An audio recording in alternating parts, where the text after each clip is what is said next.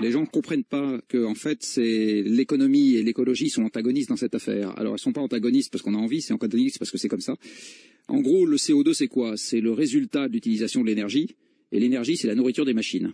Et les machines c'est ce qui fait la production aujourd'hui. C'est-à-dire que votre chemise a été faite par une machine, votre micro a été fait par une machine, le beefsteak que vous allez manger ce soir a été transporté, emballé, découpé par une machine. Tout le monde vit avec des machines. En fait, c'est les machines qui produisent partout. Et si vous avez moins d'énergie, vous avez moins de machines qui produisent, et donc l'économie se contracte. Euh, l'essentiel de l'énergie qu'on utilise aujourd'hui sur Terre, c'est des combustibles fossiles. Ça continue à être des combustibles fossiles. Malgré tout ce qu'on se raconte en ce moment sur le solaire, l'éolien, la production électrique qui a le plus augmenté sur les cinq dernières années, c'est la production au charbon, de très loin.